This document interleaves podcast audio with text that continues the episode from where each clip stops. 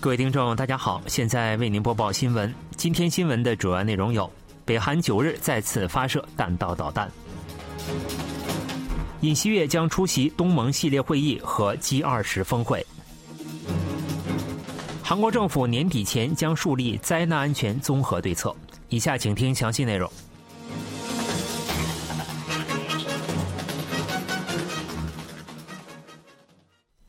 韩国联合参谋本部表示，北韩九日向东海海域发射了型号不明的弹道导弹。目前，军方正就导弹发射地点、射速、飞行距离和射高等具体参数进行分析。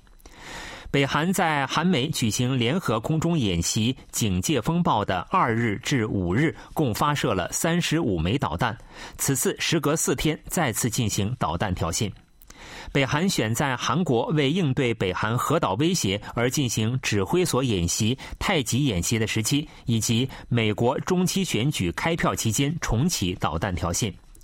此前，十一月五日上午十一时三十二分许。北韩在平安北道东林一带向西海海域发射了四枚短程弹道导弹。三日上午七时四十分许，北韩在平壤顺安一带发射了疑似火星十七型的洲际弹道导弹。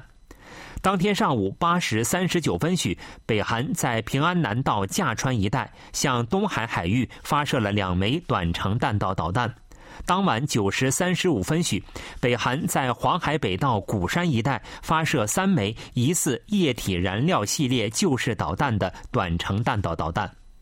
十一月二日，北韩在南北分裂以后，首次朝向东海北方界限以南公海海域发射短程弹道导弹。在十个小时的时间里，北韩分四次发射了总计二十五枚导弹。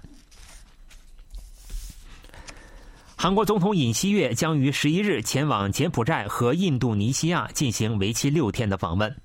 出席分别在两国举行的东盟和韩中日领导人会议和二十国集团领导人峰会。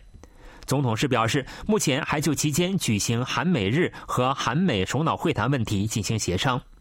尹锡悦已确定出席东南亚国家和韩中日领导人出席的东盟与韩中日领导人会议和二十国集团领导人峰会。首先，尹锡悦将于十一日至十三日在柬埔寨金边与东盟国家领导人进行首脑外交，并先后出席韩国与东盟领导人会议、东盟与韩中日领导人会议和东亚峰会。尹锡悦将在会上介绍韩国与东盟团结合作的构想和新印度太平洋战略等。总统是国家安保市长金圣汉表示，此次在代表印度太平洋战略的地区开展外交活动，将完成尹锡悦总统对外政策的基本框架。随后，尹锡悦将参加在印度尼西亚巴厘岛举行的二十国集团领导人峰会，并在讨论粮食、能源安全和卫生问题的环节发表演讲。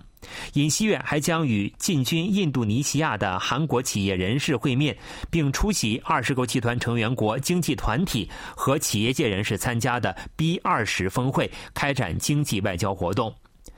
总统室有关人士表示，目前同大部分与会主要国家领导人的双边首脑会谈事宜尚未被确定，正同美国和日本分别就举行韩美日首脑会谈，以重点商讨北韩问题，和举行韩美首脑会谈，以商讨通胀削减法案等问题进行协商。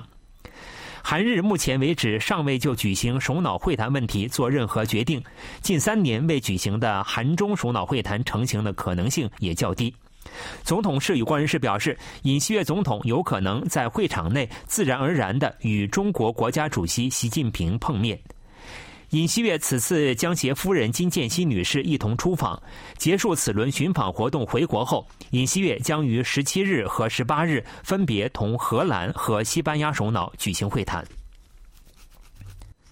韩国检方对共同民主党代表李在明的亲信、该党代表政务调整市长郑振相的私宅等地进行扣押调查。首尔中央地方检察厅反腐败调查一部九日上午将检察官和调查官派往郑振相的私宅等地执行扣押调查，并试图对位于国会和共同民主党总部的郑振相办公室进行扣押调查。郑振相涉嫌从城南都市开发公社前企划本部长刘东奎等大庄洞事件相关人物处收受数千万韩元的贿赂。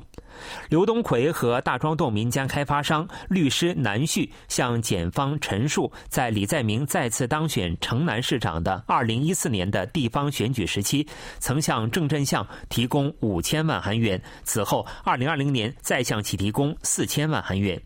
检方判断，从李在明2010年当选城南市长时期开始，郑振相与八日被拘留起诉的民主研究院副院长金勇和刘东奎一直保持密切联系，但郑振相全面否认所有嫌疑。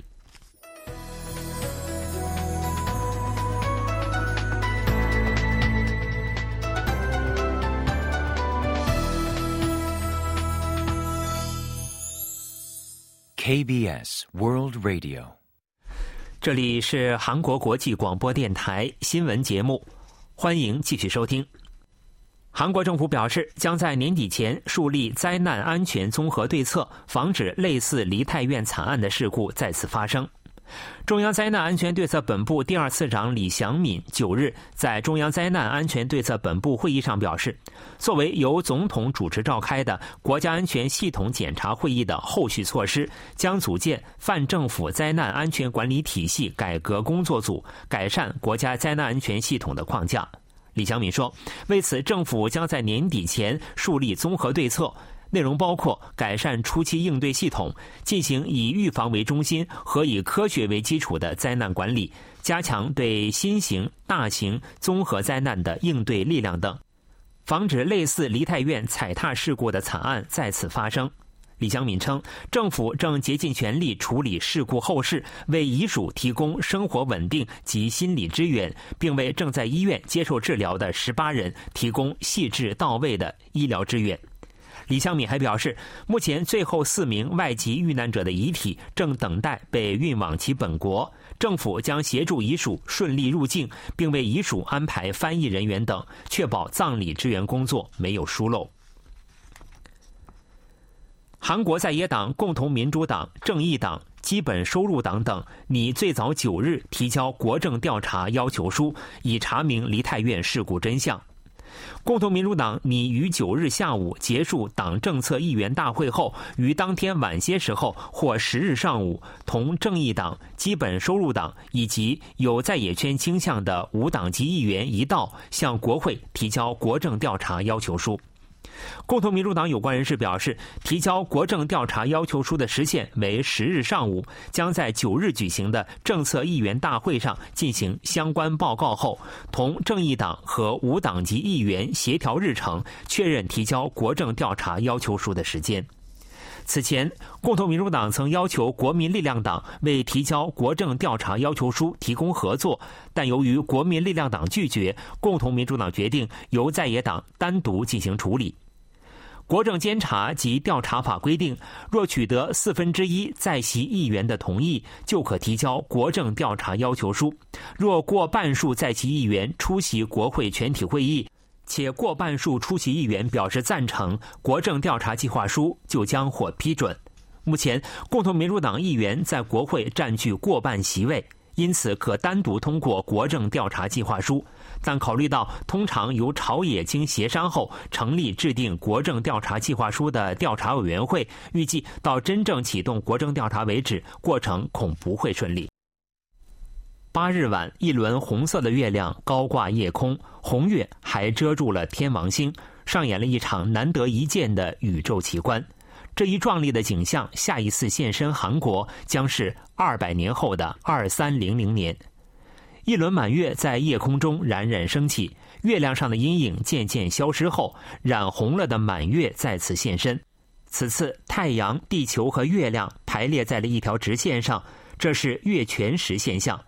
月全食指月球完全被地球的阴影所遮蔽，变成了红色的月亮。在韩国八日晚七时十六分起，在约一个小时三十分钟的时间里，可以用肉眼观测到月全食。小学四年级学生李彩莲等兴奋地说：“月球是圆的，没想到地球也有阴影，亲眼看到真是太神奇了。”地球阴影遮住月球后，夜空中的神秘现象还在继续上演。红月再次遮住了天王星，被阴影遮蔽的红月继而遮蔽了天王星，出现了月掩天王星的奇观。周边还出现了火星和木星。与月食不同，月掩天王星的景象需要用天体望远镜才能看到。国立果川科学馆赵在一博士介绍说，此次出现的月全食非常特别，月球和天王星均被遮蔽，这种现象极为罕见。从一六零零年到二三零零年，在韩国只有八日晚才能同时观测到这种奇异的现象。下一次月全食要在三年后的二零二五年九月才能看到，月掩天王星的景象要在四十六年后才可看到。但月球和天王星同时被遮蔽的奇观，至少要在二三零零年以后才会再次出现。新闻为您播送完了，是由于海峰为您播报的，感谢各位收听。